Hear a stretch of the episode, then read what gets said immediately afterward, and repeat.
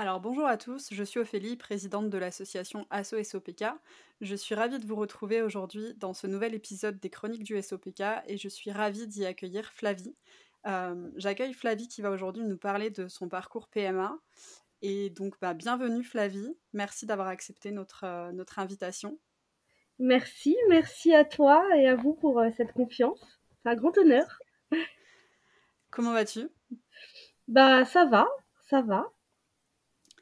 Ok, du coup aujourd'hui on va, on va revenir un petit peu sur, euh, sur ton parcours. Est-ce que tu pourrais euh, me, me dire quand est-ce que tu as été diagnostiquée du SOPK Dans un premier temps, pour commencer par le début. Alors, euh, j'ai été diagnostiquée. Enfin, ça a mis un petit peu de temps, je pense, comme beaucoup, malheureusement, encore aujourd'hui. J'ai la, la chance d'avoir été un petit peu. j'ai eu la puce à l'oreille grâce à ma sœur qui était également diagnostiquée SOPK. Donc, c'est ce qui a fait avancer un petit peu le diagnostic un petit peu plus vite.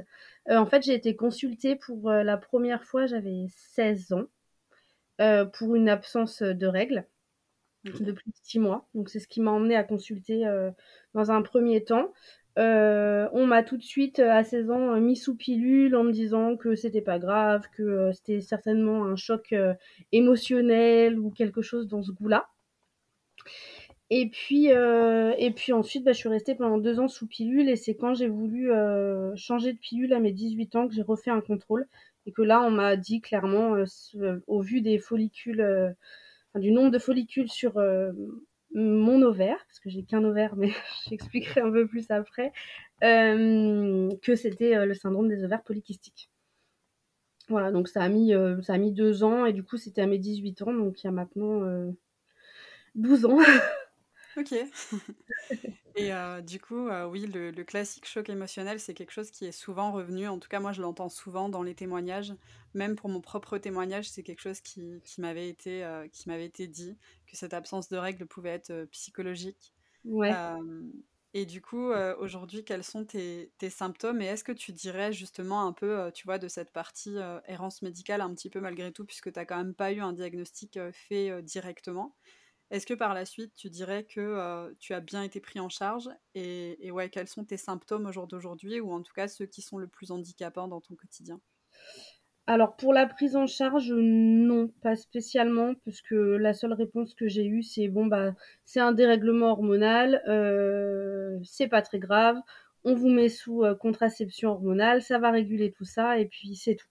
C'est un peu les seules explications que j'ai eues.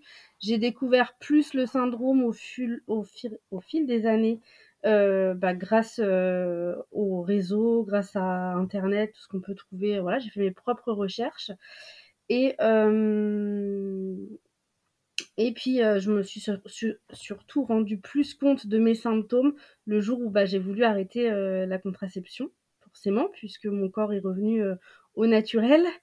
Et, euh, et dans les symptômes, moi, ça a été tout de suite bah, prise de poids euh, flagrante et rapide, euh, pilosité extrême, et ça, ça a toujours été un gros complexe. Et prise de poids, pilosité, absence de règles, ou en tout cas aménorrhée très longue. Parfois, je, pouvais ne pas avoir de règles pendant 8 mois. C'est le plus long que j'ai eu, 8 mois. Et voilà. Et acné, non, acné aussi, qui m'handicape euh, toujours au quotidien à plus de 30, enfin à 30 ans maintenant, euh, qui, a, qui a un gros complexe. Je compatis. Voilà. Et Je crois que euh, ok. Et du coup, est-ce que, euh, alors, est-ce que à ton diagnostic, on t'a parlé notamment, puisqu'aujourd'hui on est, on est là pour parler un petit peu de ton parcours dans ton projet bébé, est-ce qu'on t'a parlé euh, assez rapidement du fait qu'il y avait une possibilité d'avoir une infertilité? Et, et toi, comment t'as vécu ça euh, si on te l'a annoncé? Et sinon, ben, comment tu l'as vécu quand tu l'as découvert sur les réseaux? Puisqu'en effet, tu le disais, t'as fait pas mal de recherches. Et hier, je parlais avec une professionnelle qui me disait que dans ce type de pathologie, malheureusement, il faut souvent être euh, son propre chercheur. Et Oui. je trouve que c'est un peu la double peine du diagnostic. Oui, c'est sûr, on est un peu la- lâché euh, avec un diagnostic, mais sans vraiment euh, d'explication.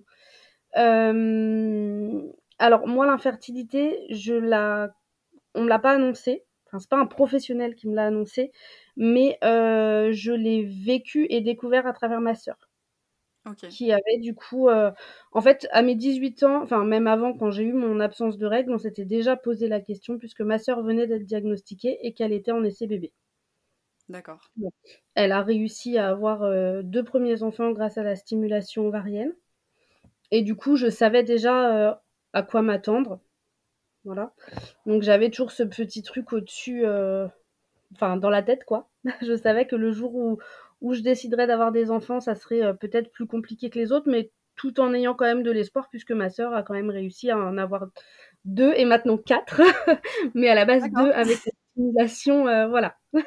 Avec la stimulation et hem et voilà, donc j'avais quand même cet espoir-là, même si je savais que ça allait être, heu, plus compliqué que la normale, on va dire. OK et toi aujourd'hui, heu, est-ce que tu as déjà des enfants? Oui, j'ai une fille de 6 ans. OK. Que j'ai eu, que tu as eu naturellement du coup? Non, alors j'ai eu énormément de chance et je m'en rends encore plus compte aujourd'hui, puisque le après été plus compliqué. Mais heu, pour ma fille, en fait, j'ai arrêté la pilule, heu, assez vite en me disant, heu: «On veut pas d'enfant tout de suite, tout de suite», mais déjà j'en pouvais plus de de des effets secondaires de la pilule, j'avais envie de me retrouver et puis on savait que, ben, vu que j'avais pas de règles naturelles si un bébé devait s'installer, ça serait, un peu, comme ça et qu'on l'assumerait quoi qu'il en soit et que ça serait un beau cadeau. Heu, donc je suis restée 1 an sans contraception et à partir du moment où j'ai démarré donc la stimulation simple ovarienne, heu, je suis tombée enceinte au 1er cycle. Donc j'ai eu, D'accord. énormément de chance et je m'en rends compte encore plus aujourd'hui puisque, après la naissance de ma fille, j'ai découvert des choses que je ne savais pas avant d'avoir ma fille. OK. D'accord, ouais, en effet, c'est une chance parce que c'est vrai que souvent un parcours PMA, c'est les montagnes russes. Et et et en plus avec ces aménorrhées et cetera, enfin, tu vois, c'est quelque chose dont je discutais il y a il y a quelques jours avec une une jeune femme qui me disait qu'en fait, un peu dans le même discours que toi, elle avait choisi de stopper la pilule et que donc du coup, elle elle laissait un petit peu, bah, elle se laissait en tout cas le la possibilité d'avoir un enfant et en fait, hem, ben, malheureusement, c'était un peu plus compliqué que ça, mais avec ses aménorrhées, elle m'expliquait que chaque mois, en fait, elle avait malgré tout cet espoir parce qu'elle se disait: «Ben, ce mois-ci, j'ai pas mes règles» et ça m'a un peu rappelé mon histoire, personnelle et le nombre de tests de grossesse que j'ai achetés Oui. alors que je me disais, hein, que c'était improbable. Mais je pense que j'aurais pu en faire une collection à l'époque. Vraiment, ouais. Ouais, bah, je compatis puisque moi, c'était ça aussi, j'avais jamais mes règles ou en tout cas avec beaucoup de retard donc à chaque fois, il y a ce petit espoir qui est là tout le temps. On a beau C'est ça. essayer de se raisonner, heu, il est là et la déception est toujours au aussi rude, voire de plus en plus rude. Mmh. Donc heu, donc c'est compliqué, ouais. Ouais, c'est vrai que c'est clairement un parcours qui est loin d'être simple et heu et je pense que quand on est sensibilisé dans l'entourage, heu, on a tendance à à comprendre et à savoir comment accompagner. Mais je crois aujourd'hui encore que sur la partie, heu, procréation médicalement assistée, il y a énormément de méconnaissances et et quand on le vit pas finalement, c'est hyper compliqué je trouve de savoir déjà comment accompagner et du coup quand toi Mmh. tu es, heu, ben, la personne qui aurait besoin finalement d'être accompagnée, c'est aussi, compliqué de comment dire? C'est aussi compliqué de de se sentir soutenu justement, heu, par Mmh. ses proches, par, heu, par ses amis, sa famille, dans ces dans ces moments-là en tout cas. Toi, est-ce que tu t'es sentie justement, heu, soutenue, heu, dans dans tout ce parcours? Alors par ma famille, oui, parce que, ils ont été au courant, tout le long. Enfin, j'ai je j on en a ça a toujours é ça a jamais été un sujet tabou, bien au contraire et donc du coup, heu, du coup ça facilitait le le le dialogue. Puis, bah, j'ai ma voilà, ma sœur qui est passée par là, donc forcément, heu heu, qui avait plus de facilité en tout cas à utiliser les bons mots et à savoir, heu, ce que je ressentais quoi. Donc forcément ça crée un lien plus plus fort. On dit toujours que, Évidemment, heu, ouais. il y a que quand on passe par là qu'on comprend vraiment et qu'on et qu'on peut vraiment, se rendre compte de ce que traverse, la personne donc donc voilà. Après, heu, il y a toujours eu, bah, des incompréhensions au niveau, heu, des amis et tout ça. Après bon, je après on prend du recul et on n'en veut pas aux personnes parce que, bah, elles comprennent pas, elles elles se rendent pas compte tout simplement. Mais heu, c'est vrai que sur le coup, des fois, il y a des moments où on prend un petit peu des réflexions qui sont pas, qui sont pas mauvaises à la base, qui n'ont pas une mauvaise intention, mais qui sont très maladroites et qui peuvent parfois euh, faire très mal.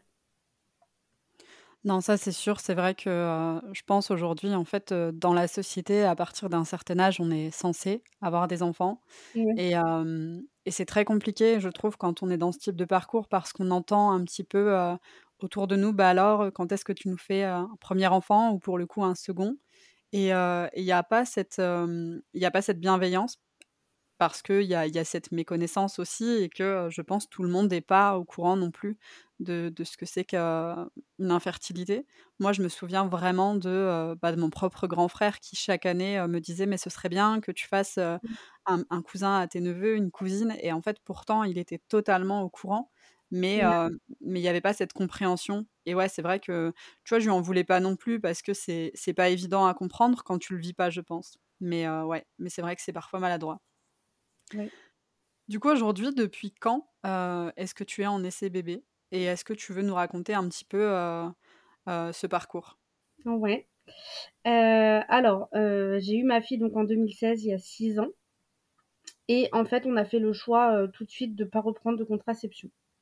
On voulait à la base, des enfants rapprochés. On espérait en tout cas des enfants rapprochés et et on s'était dit: «Bon, bah, si, heu» on entend souvent le truc parfois après une grossesse, le SOPK se régule. J'avais espoir, je me suis dit: «Bon, on va tenter avec le retour de couche peut-être, heu, on va voir» et hem et du coup, on a attendu, heu, une bonne année. Donc déjà, les 6 premiers mois après la naissance de ma fille, j'ai retrouvé des cycles normaux. Je me suis dit: «Heu, wouhou, génial!» mais ça n'a pas duré et heu, au bout des un un au 1 an de ma fille, on a décidé progressif enfin, on a repris rendez-vous avec, heu, la gynécologue qui nous avait suivis pour, heu, pour la la 1re grossesse, pour reprendre la stimulation. Et on a repris du coup en septembre 2017, donc ma fille avait 1 an 1 an et quelques mois.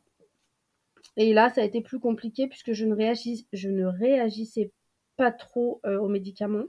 On n'arrivait pas à avoir d'ovulation et hem et en fait, j'étais, heu, suivie par une gynécologue avec à qui j'avais entièrement confiance, heu, qui m'a suivie longtemps et qui m'a jamais fait d'examen supplémentaire et comme, enfin, mis à part une prise de sang et une écho, quoi. J'ai jamais fait d'hystérosalpingographie, par exemple, la radio des trompes, j'en ai jamais eu. Mon chéri n'avait jamais eu de spermogramme non plus. Enfin. On n'avait rien eu, en fait, du tout et hem, mais en fait, j'étais tellement j'avais tellement confiance en elle, puis, bah, j'étais pas assez renseignée, heu, sur tout ça que je me posais pas la question et en fait, heu, fréquemment, quand on faisait les échographies de contrôle pour voir si j'ovulais, elle me disait souvent qu'elle arrivait pas à voir mon ovaire gauche et qu'il était certainement enfoui, dans mes intestins, que, heu, il était pas accessible, mais que c'était pas inquiétant. Voilà, puis moi, bah, je. J'avais tellement confiance, en fait. Maintenant, avec le recul, je me dis: «Mais waouh!» Ouais. mais heu, sur le coup, j'étais te j'étais tellement en confiance et puis, bah, c'était grâce à elle que j'avais eu ma fille et tout, que je me suis pas posé plus de questions, en fait et puis, hem et puis on après avec mon chéri, on a décidé de se marier, donc on a mis un peu sur pause le projet et en fait, après mon mariage, quand j'ai voulu reprendre rendez-vous avec ma gynéco, ma gynéco avait pris sa retraite, donc j'ai dû changer de gynécologue. Heu, donc là, on est en 2019, septembre 2019, donc ma fille avait déjà 3 ans. Hem, je prends rendez-vous avec ce nouveau gynéco qui me fait les une enfin qui me qui qui se renseigne sur mon parcours. On fait, heu, une écho et tout et là, il me dit pareil: «Je vois pas l'ovaire gauche». Il me dit: «C'est quand même bizarre parce qu'avec, le syndrome des ovaires polykystiques, vu comme l'ovaire droit est voyant avec, tous les petits follicules qui clignotent de partout», heu, il me dit: «Heu, l'ovaire gauche, même s'il était caché, enfoui dans les intestins, je devrais arriver à le voir ou au moins un petit peu». Heu, il me dit: «Heu, moi, ça me rassure pas trop, ça me laisse penser, qu'il y a pas d'ovaire à gauche et et s'il y a pas d'ovaire gauche, il y a sûrement pas de trompe non plus à gauche». Donc là, le ciel me tombe sur la tête, clairement. Ouais, il me dit. «On va prendre rendez-vous», déjà, il prescrit un spermogramme à mon mari. Heu, il me dit: «On va prendre rendez-vous pour une hystérosalpingographie», sauf qu'en fait, heu, ben, je pense un peu comme partout, heu, j'ai 6 mois d'attente pour avoir un rendez-vous.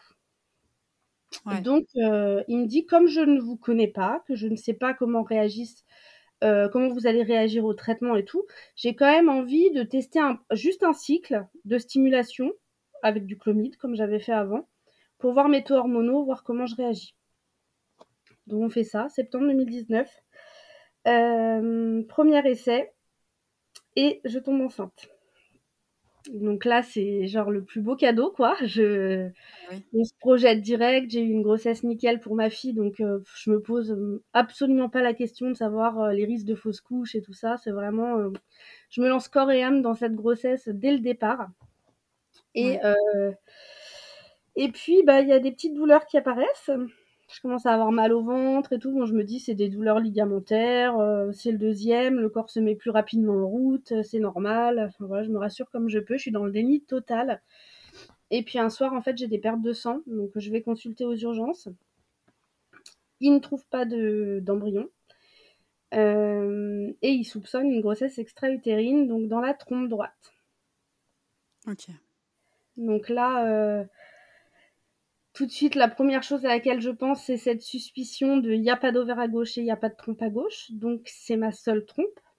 Ouais. Je sais les risques d'une grossesse extra-utérine. Je sais que j'ai la possibilité de perdre ma trompe droite. Donc là, c'est la panique. On me rassure comme on peut en me disant, euh, en me disant euh, on va euh, faire une injection de méthotrexate. Je crois, si je dis pas de bêtises, c'est une injection qui stoppe du coup bah, le développement embryonnaire pour euh, évacuer la grossesse naturellement. D'accord. Donc là, j'encaisse déjà bah, le fait que. En fait, je rentre à l'hôpital en étant enceinte et, et je ressors de là-bas avec une injection qui a tué mon bébé, puisque c'était mon bébé, même si c'était que deux semaines. Et, mmh. euh, et avec cette peur au ventre, parce qu'ils me disent euh, Vous habitez à côté de l'hôpital, donc on vous laisse rentrer chez vous. Mais clairement, au vu de la taille de la, de la masse, en fait, dans la, dans la trompe, euh, il y a des risques que ça ne suffise pas et que la trompe éclate. Mais ils m'ont clairement Super. dit on, on, préfère tenter cette voie-là euh, et espérer sauver la trompe. Elle me dit parce que si on opère, vu comme ça a déjà distendu la trompe, on n'arrivera pas à récupérer la trompe dans tous les cas. Donc on tente quand même l'injection. Donc ça c'était un jeudi, jeudi soir. Et euh, du coup, dans la journée de samedi, ça allait bien, nickel. Et d'un seul coup, euh, je tombe dans les pommes. Euh, grosse douleur, je vomis, enfin bref, incapable de bouger. Je suis allongée par terre, pliée en deux. Mon mari appelle les pompiers. Ils viennent me chercher et je suis opérée en urgence avec une hémorragie et ma trompe qui a éclaté. Wow. Voilà. Donc ça, c'était en octobre 2019. Euh, au réveil de l'opération, euh, la première chose que je dis quand je vois mon chéri, c'est, euh, je, lui, je me rappelle, je lui dis ma trompe, il me dit non. Je lui dis la trompe à gauche, il me dit non, et il n'y a pas d'ovaire non plus. Et euh, là, je me rendors. Et, euh, et, après, ça a été clairement un long cheminement. là, un peu la, descente, la descente aux enfers. Pas mal de déni aussi. Mais sur le coup, je pense pas trop à ce cette grossesse et à ce bébé que j'ai perdu. Mais je pense surtout euh, au fait que ben on m'a volé la possibilité d'être enceinte naturellement entre guillemets. Même si c'était un bébé avec stimulation, euh, je sais que maintenant euh, la seule option que j'ai, c'est la fécondation in vitro. J'ai ouais. Ma fertilité est mise complètement dans la main des médecins. Je ne maîtrise plus rien. Je ne peux plus rien décider. Euh, ni quand, ni comment. Enfin, c'est un gros, gros, euh, une grosse étape et un deuil à faire quelque part. Bah oui, ouais, ouais tu m'étonnes. Ouais, donc il, il m'a fallu pas mal de temps pour euh, accepter de reprendre le chemin la, de la PMA. donc j'ai perdu, j'ai fait donc ma grossesse extra-utérine début octobre et j'ai eu mon premier rendez-vous après en centre de PMA en mai 2020, je crois. Oui, c'est ça. D'accord. Voilà, donc premier rendez-vous en mai. Euh, et on a démarré, du coup, euh, on a refait des examens, tous les examens possibles et imaginables. Euh, et puis après, on a, on a démarré en septembre la première fécondation in vitro, donc septembre 2020. Voilà. Okay. Donc septembre 2020, euh, on démarre la fécondation in vitro. il y a beaucoup de j'ai beaucoup de choses qui se passent dans ma tête. J'ai énormément enfin, je me mets une pression de dingue parce que, bah, on sait qu'en France, il y a un nombre limité de fécondation in vitro, que, bah, que mine de rien, euh, chose à ne pas faire, mais avant même d'arriver au centre de PMA, j'avais déjà regardé les taux de réussite et tout des, des fécondations in vitro. On sait qu'il y a 20%, enfin, ça tourne en moyenne à 20% par, euh, par transfert de chance euh, de grossesse. Euh, c'est quand même un, une, une, un peu une épée de Damoclès au-dessus de la tête. On se dit, ok, je me lance dans un parcours qui va être potentiellement très long, très compliqué, euh, tant physiquement que émotionnellement, mais j'ai aucune certitude de ressortir de ce parcours avec un bébé. Oui, bien sûr. Donc euh, c'est compliqué. Après, j'essaye de mettre tout ça de côté. Euh, à côté de ça, j'ai ma fille qui a 3 ans, qui vient de rentrer en maternelle et qui, euh, et qui me demande bientôt tous les jours quand est-ce qu'elle aura un petit frère ou une petite sœur Ah oui, comme ses copains et ses copines. Mmh. Euh, manque de chance, sa première année maternelle sur une trentaine d'élèves, je crois qu'il y en a eu au moins 15 qui ont eu un petit frère ou une petite sœur dans l'année. Donc ça a été très compliqué au départ, on l'a mis un peu de côté sur ce sujet-là, on lui en parlait pas trop, on répondait vaguement et tout ça, mais au bout d'un moment c'était trop dur pour moi de, ces questions. Et puis elle le ressentait aussi que ça devenait compliqué. On a préféré du coup l'inclure dans le parcours et lui expliquer donc avec les mots appropriés évidemment. Mais du coup elle a été au courant à peu près tout de suite. Et c'est entre, et c'est euh, vraiment elle qui m'a fait tenir euh, après pendant toutes les étapes euh, de la fécondation in vitro parce que je me disais je ne peux pas même si je sais très bien qu'il y a des enfants uniques qui sont très heureux et il n'y a pas de problème avec ça. Et si elle avait dû rester enfant unique, elle aurait été très heureuse pareil. Mais, mais c'est vrai que je, je j'arrivais pas, enfin je me disais je ne peux pas la laisser toute seule sans avoir tout essayé. Ouais, c'est ce qui m'a fait tenir euh, les étapes, euh, toutes les étapes quand phy- physiquement et surtout émotionnellement je n'en pouvais plus et que j'étais à terre. C'est ce qui m'a fait remonter euh, à chaque fois. Du coup, première fécondation in vitro en septembre 2020. Euh, je fais une hyperstimulation euh, sur, mon seul, sur mon seul ovaire. Donc, euh, un peu douche froide. Il n'y aura pas de transfert d'embryon euh, tout de suite. Il euh, faut laisser reposer mon corps tranquille. Donc, on obtient trois embryons congelés, trois embryons J5. Et, et on me dit, on se revoit dans un mois pour tenter un transfert d'embryon. Euh, entre temps, je perds mon papa. Okay. Ouais. voilà. Euh, au moment où je dois démarrer en fait le protocole pour refaire, euh, pour tenter le, le, transfert. Donc là, deux questions. Est-ce que euh, j'étais parfaitement consciente que j'étais pas du tout dans un état émotionnel, euh, euh, un bon état en tout cas pour, pour partir dans cet essai, mais en même temps normal, tout était ouais. programmé. Et euh, j'avais ce truc de me dire si je tente pas, j'aurais peut-être toujours le, le, regret après de me dire peut-être cette fois-là ça aurait marché. Ouais. Donc on tente. Et en fait, euh, c'est là où le SOPK revient en pleine face. J'avais fait une hyperstimulation. Voilà. J'avais fait une hyperstimulation pour la FIV.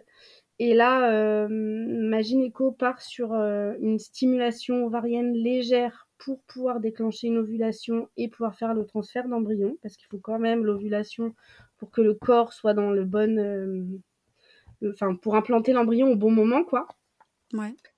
Euh, sauf qu'en fait, je ne réagis pas du tout au traitement. Euh, on fait, je me fais des injections pendant 15 jours, 3 semaines, sans succès, il n'y a rien qui bouge. J'ai une vingtaine de follicules microscopiques qui ne grossissent pas. Et, euh, du coup, au bout de 3 semaines, eh ben, on arrête le traitement. Gros coup dur, parce que du coup, euh, euh, ma gynéco est un peu sans réponse. Elle me dit on va essayer d'augmenter les doses progressivement, mais il faut vraiment qu'on y aille très très progressivement pour éviter qu'après il y ait trop de follicules et qu'on reparte sur une hyperstime. Oui. Euh, et elle veut vraiment y aller euh, très très progressivement et euh, quitte à faire plein d'essais comme ça qui ne mènent à rien. Et c'est ce qu'on va faire. Mm. On part du coup, On enchaîne trois cycles comme ça qu'on démarre. On pousse la stimulation, deux semaines, trois semaines, et on coupe tout parce qu'il n'y a pas de réponse. Donc ça, émotionnellement, c'est horrible. Euh, je, sais que j'ai mes embryons qui sont là, euh, que j'ai que cette option-là, et que, euh, et que bah, mon corps répond pas, et que j'ai beau essayer de tout faire Enfin, dans le même temps, j'ai été suivie psychologiquement au centre de PMA parce que j'en avais besoin.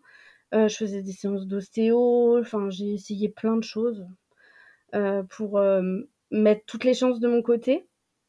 Mais il arrive un moment où bah, le corps ne répond pas et, et je me suis retrouvée vraiment démunie complètement face, face à ça. Quoi. Donc arrive un moment où je dis stop.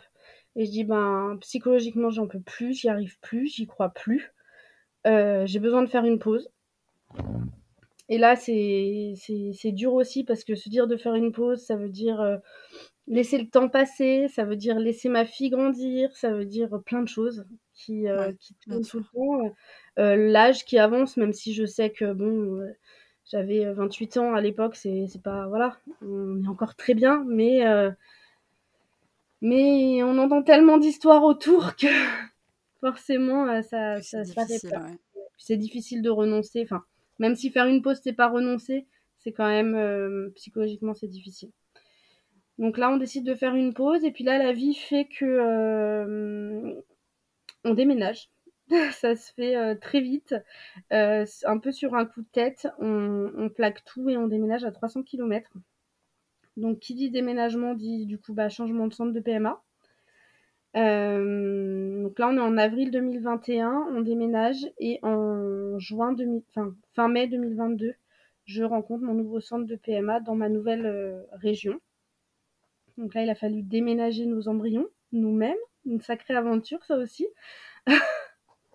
déménager nos trois petits embryons congelés, nos trois petits pingouins. Et, euh, du coup, euh, on reprend la route de la PMA en septembre 2021 avec le premier, euh, non pas n'importe quoi, en, octobre 2021 avec le premier, premier essai pour un transfert d'embryon congelé, donc soit plus d'un an après. Voilà, donc là on tente. Et là, le petit pingouin d'ailleurs. J'avais posé la question un petit peu de tout à l'heure d'où ça venait, parce que moi je suis ton compte personnel et, du coup j'allais te demander d'où ça venait justement pourquoi tu, tu... Enfin, d'où venait ce petit surnom de, petit pingouin, mais du coup, j'ai ma réponse. Bah, c'est vrai qu'en en, en PMA, on... y a... autant c'est un sujet qui est toujours difficile à aborder, mais enfin, moi, j'essaie toujours de trouver euh, des trucs un peu rigolos. Enfin, je pense qu'on fait un peu tout ça. c'est euh, vrai que ben, moi, par exemple, les trois embryons congelés, et eh ben, ils sont montés dans ma voiture avant même d'être montés dans mon ventre. Enfin, c'est ils ont fait mais oui, finalement, c'est vrai. De route avec nous euh, dans une glacière, mais ils ont fait 300 km de route avec nous dans notre voiture avant même d'être rentrés une seule fois dans mon ventre. enfin, voilà, il y a plein de petites choses comme ça, et du coup, c'est nos petits pingouins sur, leur, sur la banquise. bah oui, oui, oui, non, mais finalement, en fait, c'est logique. Enfin c'est ça. C'est pour dédramatiser un petit peu le, la chose et puis euh, Mais il le faut, ouais. un petit peu, de, de, chaleur dans ce truc parce que quand on se, on se, met à réfléchir, après, il y a tellement de choses qui sont bizarres. Enfin, moi, du coup, euh, l'embryon euh, que j'ai là, il a été conçu il y a deux ans, quoi. Ouais. Donc, c'est. Voilà, il y a plein de petites choses bizarres. Donc, oh, vaut mieux en rire et pas trop se poser de questions et trouver des petits trucs comme ça. c'est mieux. ça vaut mieux, en tout cas. C'est clair. Ouais, ouais. Donc en octobre 2021, on fait le transfert et là, il, me, il décide de me changer mon traitement. On part sur complètement autre chose. Euh, on laisse de côté mon ovaire qui du coup ne réagit pas. Euh, et, euh, et, on essaye de se concentrer uniquement sur mon endomètre avec un autre traitement. Donc on met en repos mon ovaire pour laisser le temps à mon endomètre de se développer. Et là vient un autre problème, mon endomètre ne pousse pas. Jusqu'à maintenant, c'était la stimulation qui ne voulait pas, et là, c'est mon endomètre qui ne pousse pas. Euh, on galère à le faire grimper. Euh, du coup, normalement, on fait un transfert d'embryon à peu près à J, J20 du cycle, enfin entre J15 et J20. J'ai eu mon transfert d'embryon à J25, je crois, si je dis pas de bêtises. On a poussé le plus qu'on pouvait. Euh, dans l'idéal, ils veulent un endomètre si je dis pas de bêtises, entre 7 et 10 et on a fait un transfert sur un endomètre qui était à peine à 6. Voilà. Donc premier transfert en novembre, début novembre l'année dernière. Beaucoup d'espoir après avoir attendu plus d'un an et demi un transfert. Et puis, bah, premier vrai échec, même si tous les cycles d'avant c'était des échecs, mais on n'avait pas pu aller jusqu'à, jusqu'au transfert. Là, on a eu le transfert, on a eu la période de couvade qui est une période psychologiquement juste horrible de deux semaines où tous les jours on vacille entre j'y crois, j'y crois plus, il faut que j'arrête d'y croire, il faut que je me protège, ça va être trop dur. mais d'un côté, il faut que j'y crois parce que parce qu'il faut que j'y crois, sinon ça sert à rien. Mmh. C'est très très dur et du coup premier échec, premier vrai échec. Et je pense que comme tous, on se dit bon, peut-être la chance du débutant, ça va marcher du premier coup et ça va être bon. Ouais, bien sûr. toujours cet espoir-là et puis et ça a été très dur à encaisser donc là, on est en novembre l'année dernière. Et ça en est suivi euh, trois mois euh, de retour euh, en arrière. J'ai revécu un peu toute ma dépression que j'ai eue après ma grossesse extra-utérine. Je me suis mmh. énormément renfermée sur moi. Je pleurais en permanence. le moindre petit truc, ça a créé des tensions aussi dans le couple. Enfin, c'était très très compliqué. La fin d'année dernière, très dur. Et puis d'ailleurs, je suis contente de témoigner euh, pour Noël justement parce que Noël l'année dernière ça a été vraiment euh, une étape et c'est ça fait partie comme bah, toutes les fêtes familiales, la fête des mères, euh, les anniversaires et tout qui sont très difficiles à vivre et c'est vrai que Noël ben j'ai fait mon sapin l'année dernière en accrochant mon petit colibri que j'avais depuis le début du parcours PMA et en me disant est-ce que je me fais pas plus de mal que de bien à continuer tout ça? Parce que je sentais que psychologiquement j'arrivais à un point de non-retour. Euh, est-ce que j'impose pas à ma fille et à mon chéri quelque chose qui, au final, euh, est en train de me détruire? Est-ce qu'il mériterait pas plus euh, Est-ce que ma fille mériterait pas plus une maman épanouie plutôt qu'une maman qui se fait autant de mal, quitte à ce qu'elle reste toute seule? Ça a été un, très long cheminement psychologique très difficile. Et du coup, Noël, ça a été super dur ça a été super dur de me dire, euh, j'étais en train de me préparer en fait à me dire, euh, j'en peux plus, je peux pas rester comme ça, ma fille a besoin d'une maman qui, qui va mieux. Euh, je peux pas lui imposer tout ça et, euh, et tant pis s'il faut que j'accepte le fait qu'elle grandira toute seule, et eh ben il va falloir que je me fasse une raison quoi et que j'arrive à me, à me dire que je peux être heureuse et qu'on peut être heureux avec juste juste notre fille qui bon bah, nous comble de bonheur bien sûr mais voilà, je comprends. alors moi, j'ai pas d'enfant, donc je le comprends différemment, mais j'entends aussi énormément de parcours au travers de l'association, mais je, je, pense qu'aujourd'hui, j'ai cette compréhension. J'ai participé il y, a, il y, a, très peu de temps à un atelier PMA où je discutais avec, avec des femmes qui me disaient qu'en fait, enfin, et, et, je l'entends, et pour le coup, je l'ai vécu également lors de, de, mon parcours PMA, c'est quelque chose qui en fait, est, tellement, tu vois, c'est pas une simple envie, c'est au-delà de ça, c'est un désir, c'est un besoin, c'est voilà, c'est plus fort que nous. En réalité, ça prend le dessus sur tout. Et, pour le coup, il y a ce questionnement qui est sans cesse là. C'est une réalité parce qu'il y a justement ces échecs et puis ces espoirs qui finissent par nous faire du mal finalement. Et, et puis il y a aussi toi, tu partages énormément sur les réseaux autour de ton parcours et donc du coup, il y a aussi bah, le parcours des autres que tu suis. Et, et, puis il y, a, bah, y a les désillusions des autres aussi qui parfois font du mal, mais il y a aussi les bonheurs des autres qui, même s'ils nous font énormément de bien, bah, nous rappellent que chez nous, ça fonctionne toujours pas en fait. Et, c'est vrai que, sur ça, c'est malgré tout très, compliqué. C'est un peu le double tranchant des réseaux sociaux c'est que moi j'ai commencé à partager tout ça quand j'ai fait ma grossesse extra-utérine parce que j'avais énormément de questions. Le fait, enfin, c'est bête, mais on croise pas tous les jours des gens qui nous disent j'ai pas de trompe, euh, je peux pas du tout tomber enceinte naturellement, quoi. Et en fait, il y a des questions auxquelles j'avais pas forcément de réponse. Notamment, maintenant ça me paraît bête parce que je, connais vachement plus l'anatomie qu'avant, mais je me disais mince, j'ai plus de trompe, est-ce que je vais avoir mes règles? Enfin, c'est plein de petites choses comme ça qu'on m'a absolument pas expliqué. Et c'est vrai que je me suis retrouvée très seule. Et c'est pour ça que j'ai voulu décider d'en parler. Parce que déjà, j'avais besoin de voir des parcours, euh, enfin, de, voir des. d'avoir de l'espoir, de retrouver de l'espoir avec des parcours positifs. avec des femmes qui ont vécu la même chose. Et puis, euh, puis j'avais besoin aussi, moi, de, de, de, parler de tout ça avec du monde et de, et de partager mon quotidien en me disant peut-être que ben, euh, mon quotidien à moi pourra peut-être aider d'autres personnes derrière, plus tard, euh, qui vivent la même chose que moi. Je suis pas la première à avoir vécu ça et je serai certainement pas la dernière. Donc, donc voilà, c'est ce qui m'a amené à, à partager. Et c'est vrai que les réseaux sociaux, c'est cool pour ça parce que ben ça apporte énormément d'espoir. On voit plein de mmh. filles qui réussissent avec des parcours euh, parfois vraiment, bah, enfin moi je, suis des filles qui ont des parcours bien plus compliqués que le mien et, euh, et qui ont réussi.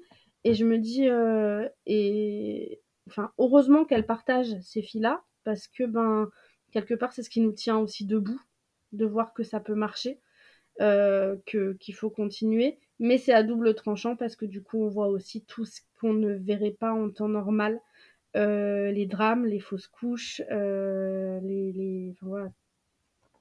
oui, je pense que c'est vraiment euh, à la fois une force, parce que je le vois même simplement dans le cadre du SOPK, où il y a une, toute une communauté qui s'est créée et, et, également autour de, de, la PMA, des essais bébés.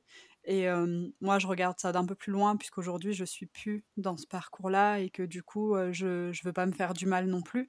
Donc, je prends je prends le soin de, faire attention, de, suivre que des personnes vraiment où, tu vois, par exemple, toi, je te suis depuis des années. c'est ça me ça me tu vois ça, ça, me va ça me plaît et puis et puis c'est comme ça mais je sais que je ne peux pas suivre tout le monde parce que je, je, pense que je me ferais énormément de mal mais mais ouais comme tu le dis c'est à double tranchant il y a la partie où, où je pense que malgré tout ça reste une énorme force. Je le vois sur le côté même SOPK, juste avec bah, le quotidien de ce qu'on vit dans nos mmh. parcours, où je vois des filles avec qui je, me suis liée d'amitié et où aujourd'hui je me dis que finalement elles m'ont tellement appris et finalement en même temps elles m'ont tellement soutenue. J'ai partagé un petit peu leur, bah, leur galère finalement. Mmh. que ce soit dans, dans le choix des, enfin dans, dans, un parcours de PMA ou que ce soit même juste avec leur SOPK et les complications que ça a développées chez elles. Et puis bah, parfois aussi bah, le fait que certaines à un certain âge aussi ou même par choix ont arrêté d'espérer mmh. de, d'espérer ou de croire à, à, cette, à cette grossesse tant voulue. Et, et, du coup, je pense que ce double tranchant, malgré tout, il est là, mais qu'en effet, enfin, je, je, trouve que c'est quand même une certaine force ces réseaux sociaux et que, et que ça crée un. Ça, ça, enlève, je pense, ce sentiment de solitude qu'on peut vivre, en tout cas dans un parcours PMA pour le coup.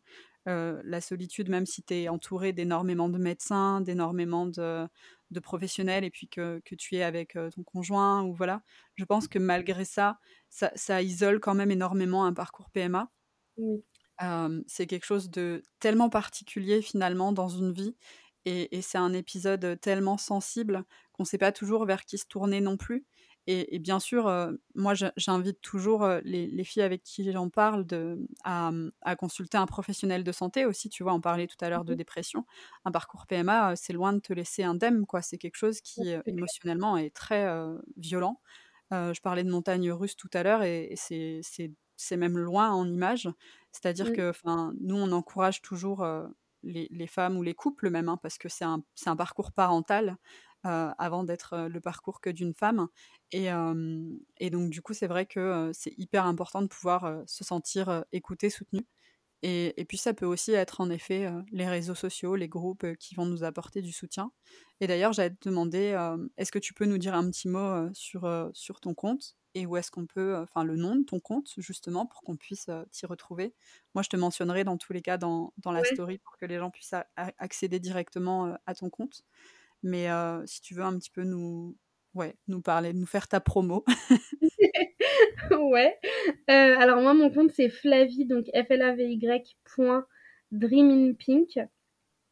Euh, c'est un compte où je raconte un peu toute ma vie. J'avoue que j'aime bien, j'ai toujours aimé. Enfin, quand j'étais ado, j'avais mon journal euh, Skyblog. Euh, j'aime bien. Les vieux comprendront. Je raconte un peu ma vie. Alors, des fois, on me dit c'est un peu trop, mais bon, je m'en fous. Je suis quelqu'un d'assez naturel et spontané dans la vie de tous les jours. Donc, je suis un peu pareil sur mon compte Instagram. donc j'ai partagé tout mon parcours PMA, dans les bons et dans les mauvais moments. et je trouve que c'est important. Alors je sais que c'est pas évident, hein, y en a je comprends ceux qui ne le font pas et qui n'arrivent pas à le faire et qui n'ont pas envie de le faire, c'est complètement, légitime, voilà. Mais moi, c'est vrai que j'essaye de montrer aussi bien le positif que le négatif parce que je trouve que c'est important. aussi bien pour les autres personnes qui sont en PMA, mais aussi pour toutes les autres personnes qui n'y connaissent rien, qui ne sont pas dedans. Parce que malheureusement, quand on n'est pas dedans, comme on le disait tout à l'heure, on ne le comprend pas.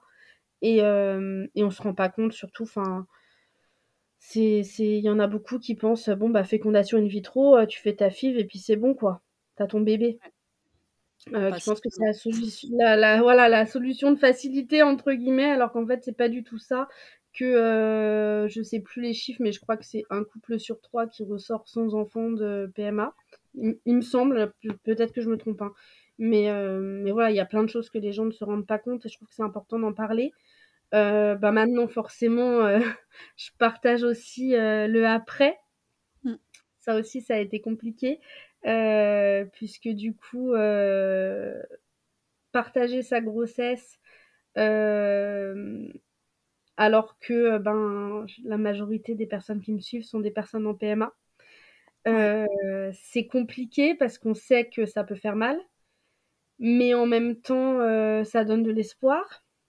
Bien sûr. Et puis, ben, j'ai attendu ça pendant six ans, donc c'est aussi pour pouvoir en enfin, j'ai envie de, le partager aussi, ce qui est normal. J'ai pas attendu ça pendant six ans pour après euh, euh, ne pas en parler. Enfin, voilà. Euh, et puis, bah, autour de la grossesse, il y a aussi beaucoup, beaucoup de choses qui sont tabous, et notamment de mal vivre sa grossesse. Et jamais j'aurais pensé qu'après un parcours PMA, après avoir attendu comme ça, je vivrais pas forcément très bien les premiers mois. Et, c'est dû à la PMA, et je pense que c'est important d'en parler parce que du coup, c'est très culpabilisant quand on, vit ce qu'on a rêvé depuis longtemps, mais qu'on n'arrive pas du tout à en, prendre conscience et à l'apprécier. Et du coup, bah, j'ai aussi beaucoup parlé de, ça, euh, de tout le, bordel psychologique que ça peut être après un parcours PMA, euh, après une, perte de bébé. Alors moi, c'était la grossesse extra-utérine qui a été euh, c'était très rapide. Enfin, j'ai été enceinte très peu de temps, mais ça n'empêche que c'était mon bébé et que, euh, et que les premiers mois de grossesse ont été vraiment euh, euh, une angoisse permanente. vraiment. Mais donc du coup, justement, aujourd'hui, tu attends un petit bébé. Tu devrais accoucher dans pas très longtemps, là, pour le coup, en plus. pas très longtemps. Je suis dans mon dernier mois, là, ça y est. Ouais, donc d'où le titre en fait de, de ce podcast Un bébé pour Noël, puisque du coup cette année ton Noël il sera tout autant particulier. tu le disais justement, vous serez quatre. Voilà. comment c'est vécu aussi Comment a vécu ta famille un petit peu Enfin, donc ta fille surtout et ton mari, le, ben, ce parcours? Parce que c'est vrai qu'on se dit à 6 ans comment on perçoit un parcours PMA, tu vois, c'est une question que je me suis souvent posée. Et puis moi, je voyais un petit peu au, travers de ce que, ce que tu partageais que ton mari et ta fille étaient quand même bien impliqués dans ce parcours. Et moi, je trouve ça hyper important. Et comment ils le vivent et puis ben comment vous vivez un petit peu voilà l'arrivée de ce bébé justement. voilà. Alors le parcours, bah, c'est vrai comme j'expliquais tout à l'heure, j'ai été un petit peu obligée de d'en parler avec ma fille parce que ça devenait trop dur autant pour elle que pour moi que pour mon mari de la voir euh, se mettre dans des états pas possibles. Puis elle avait des mots qui sont bah, à 3-4 ans euh, euh, innocents pour elle, mais qui étaient très durs à encaisser pour moi. Euh, style, euh, je comprends pas pourquoi est-ce que tu veux pas me faire un petit frère ou une petite sœur, t'es méchante, toutes les autres mamans, elles ont d'autres bébés. Enfin, hmm. c'est très dur. Donc, il a fallu mettre des mots sur, sur, sur, ce parcours. Puis bon, elle me voyait aussi très mal. Euh, et ça, depuis toujours, j'ai toujours été euh, partisane du. Euh, je préfère lui expliquer mes émotions, lui expliquer mes, ce qui se passe et qu'elle le, qu'elle le comprenne plutôt que de la laisser être spectatrice, de vouloir à tout prix euh, la protéger.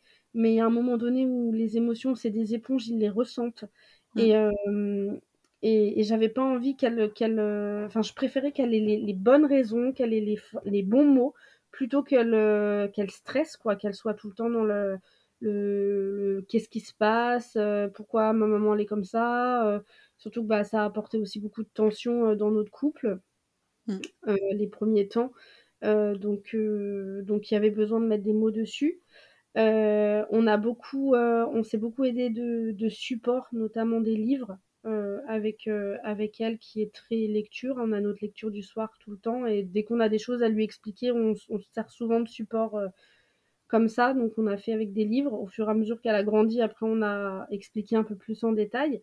Mmh. Mais là, du coup, sur le dernier essai, elle savait que, l'embryon était au laboratoire, que, heu, le la graine de papa avait été mis avec la graine de maman et que ça avait créé un embryon, que le médecin allait me l'implanter dans le ventre, heu, que je prenais un traitement pour, heu, faire grossir l'endomètre. Alors on utilise après en avec des images en disant, bah, que c'est «le nid douillet» entre guillemets du du bébé, qu'il faut l'aider à se développer, qu'on implante bébé et heu, on lui cachait rien en disant que, ben, ça peut marcher, mais ça peut aussi ne pas marcher. Peut-être qu'il faudra réessayer plein de fois.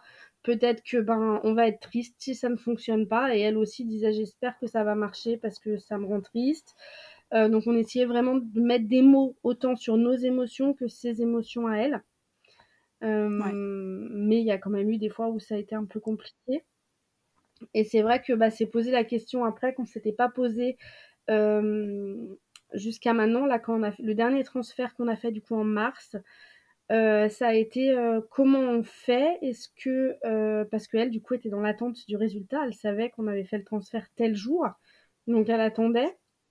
La chance qu'on a, c'est qu'elle savait pas les délais, donc on a triché un peu, parce qu'on voulait pas lui annoncer trop tôt non plus. Au cas où il y a un problème. Forcément, là-dessus, on voulait quand même la la protéger, même si on lui aurait après expliqué, mais voilà, l'épargner un petit peu un minimum. Et du coup, heu et du coup, on a attendu la première écho pour lui en parler. Là, ça a été une émotion, heu, juste dingue, juste dingue. Heu, elle a mis du temps même à percuter, que c'était bon. Et puis, quelques jours après, j'ai perdu du sang. Et heu, pas de chance, alors que je pensais qu'elle était, heu, dans sa chambre et qu'elle était loin, elle était devant la porte des toilettes et elle m'a entendue pleurer et heu, appeler mon conjoint en lui disant que je perdais du sang. Donc là, ça a été une grosse montée de stress, pour elle, pour moi, pour nous, enfin voilà. Et puis au final, ben, tout allait bien. On a fait des contrôles, il y a eu plusieurs épisodes comme ça. Mais c'est vrai que ça a été parfois, heu, pas évident de l'épargner, du coup, jusqu'à ses jusqu'aux 4-5 mois de grossesse. Des fois, elle me disait encore, heu: «J'espère que, heu, l'embryon, il va rester, que ça va continuer», enfin nous, on s'est protégés aussi, on essayait de pas trop enfin, moi, j'ai mis facile 5-6 mois à réaliser que cette fois, c'était bon, quoi. Heu, il y a encore, heu, ouais, à 6 mois de grossesse, un matin, je me suis réveillée et j'ai oublié que j'étais enceinte et je me suis et j'étais dans un état de stress en me disant: «Purée, est-ce qu'un jour ça va marcher?» l'espace de 2 minutes, hein, mais heu, on je crois qu'on est marqués à vie par ce par ce parcours et heu et puis c'est là, en fait, que d'un coup, j'ai eu la révélation et que là, j'ai pleuré pendant 2 heures, quoi. Ouais. Voilà, mais du coup, elle a été beaucoup aussi, heu, là-dedans. Elle a mis du temps à à vraiment dire, heu: «Cette fois, c'est bon, je vais être grande sœur». Elle le disait de temps en temps, mais elle disait: «Enfin, j'espère, heu, que que cette fois, c'est bon».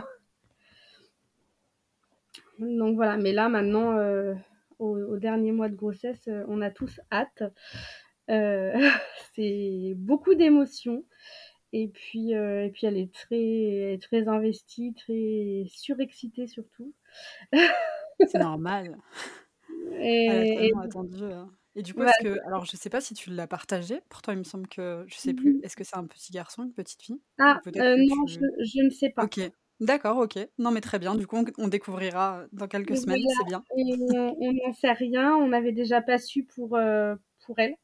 On l'a découvert à la et heu et là, on a décidé de faire pareil. Donc on Non, on mais ne c'est bien aussi. Voilà, ça sera la la surprise. Ouais. Ça sera une belle surprise. Oui. Bah, Après cas, autant ouais, de après autant de galères, heu, médicales et tout ce qu'on nous a enlevé de naturel, on avait envie de garder un petit, heu, ouais, je un comprends. côté un peu plus, ouais, magique, naturel, un peu de Mmh. suspense. Non, mais Voilà. c'est c'est une enfin, je trouve que c'est quelque chose de beau. En tout cas, bah, déjà merci, heu, de nous avoir partagé tout ça. Heu, qu'est-ce qui toi, en tout cas, heu, t'a aidé, heu, si j'avais une dernière question, ce serait une question en 2. Hem, qu'est-ce qui toi t'a aidé, à à garder espoir déjà? Et ensuite, qu'est-ce que, hem, qu'est-ce que tu pourrais un petit peu, dire finalement à tous ces couples justement qui sont aussi dans ce même parcours que toi? Qu'est-ce que tu aurais envie de leur dire? Que ce soit pour garder espoir ou enfin voilà, ou même juste, un mot que tu aurais envie de leur donner comme encouragement ou voilà. Alors la première donc déjà, qu'est-ce qui a fait que j'ai gardé espoir? Bah, il y a eu ma fille, hein, clairement, heu, Mmh. qui a fait que, ben, je me suis relevée à chaque fois et puis, bah, les réseaux. Vraiment, heu, c'est c'est c'est de pouvoir partager, de pouvoir discuter, heu et puis de voir, ben, des happy end. Même Ouais, si, heu, on voit aussi, heu, plein de choses négatives, mais on voit aussi pas mal d'happy end et c'est ce qui, heu et c'est ce qui aide à garder espoir et à se dire: «OK, heu, il y a pas, hem, il y a pas de raison que j'y arrive pas». Même si, heu, il y a beaucoup de moments où on pense plutôt l'inverse et on se dit, heu: «Peut-être que j'y arriverai jamais» et que voilà. Mais mais c'est vrai que de voir toutes ces happy end, heu, ben, ça aide aussi à se dire: «OK, je tente une dernière fois, j'y retourne et puis, heu et puis on verra, quoi».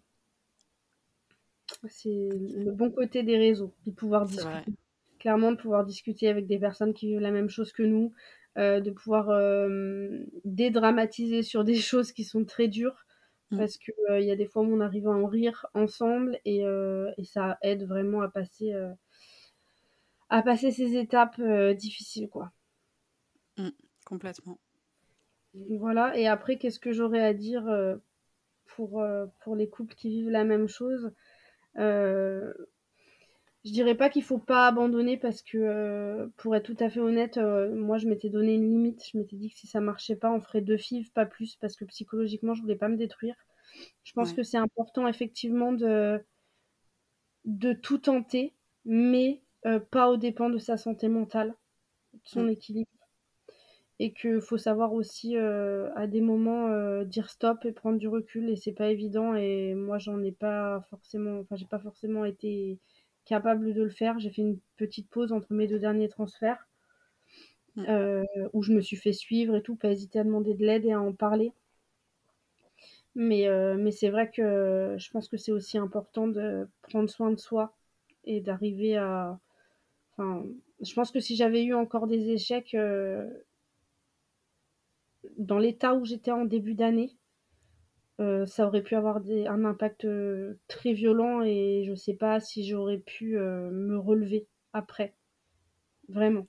Donc je pense que c'est important quand on sent que psychologiquement on n'en peut plus, quand on commence à avoir des idées noires, quand on commence à plus à plus arriver à avancer, faut arriver à à dire stop et à s'épargner accepter de prendre une main tendue Ouais, quoi, ouais.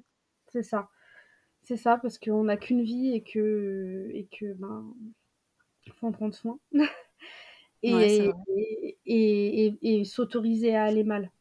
parce que c'est normal, parce que ce qu'on vit, c'est très difficile, que, heu, on a le droit d'avoir envie de baisser les bras, on a le droit d'être plus Mmh. hem et que quoi qu'il en soit, même quand on est à terre, heu, que ce soit de l'espoir PMA ou autre chose, l'espoir revient toujours et que et qu'on finira par se relever, mais il faut se laisser le temps aussi d'aller mal. Voilà et pas Ouais. culpabiliser de tout ce qu'on vit parce qu'on a tendance à se dire: «Faut que je reste positive et tout» et parfois ça fait plus de mal qu'autre chose.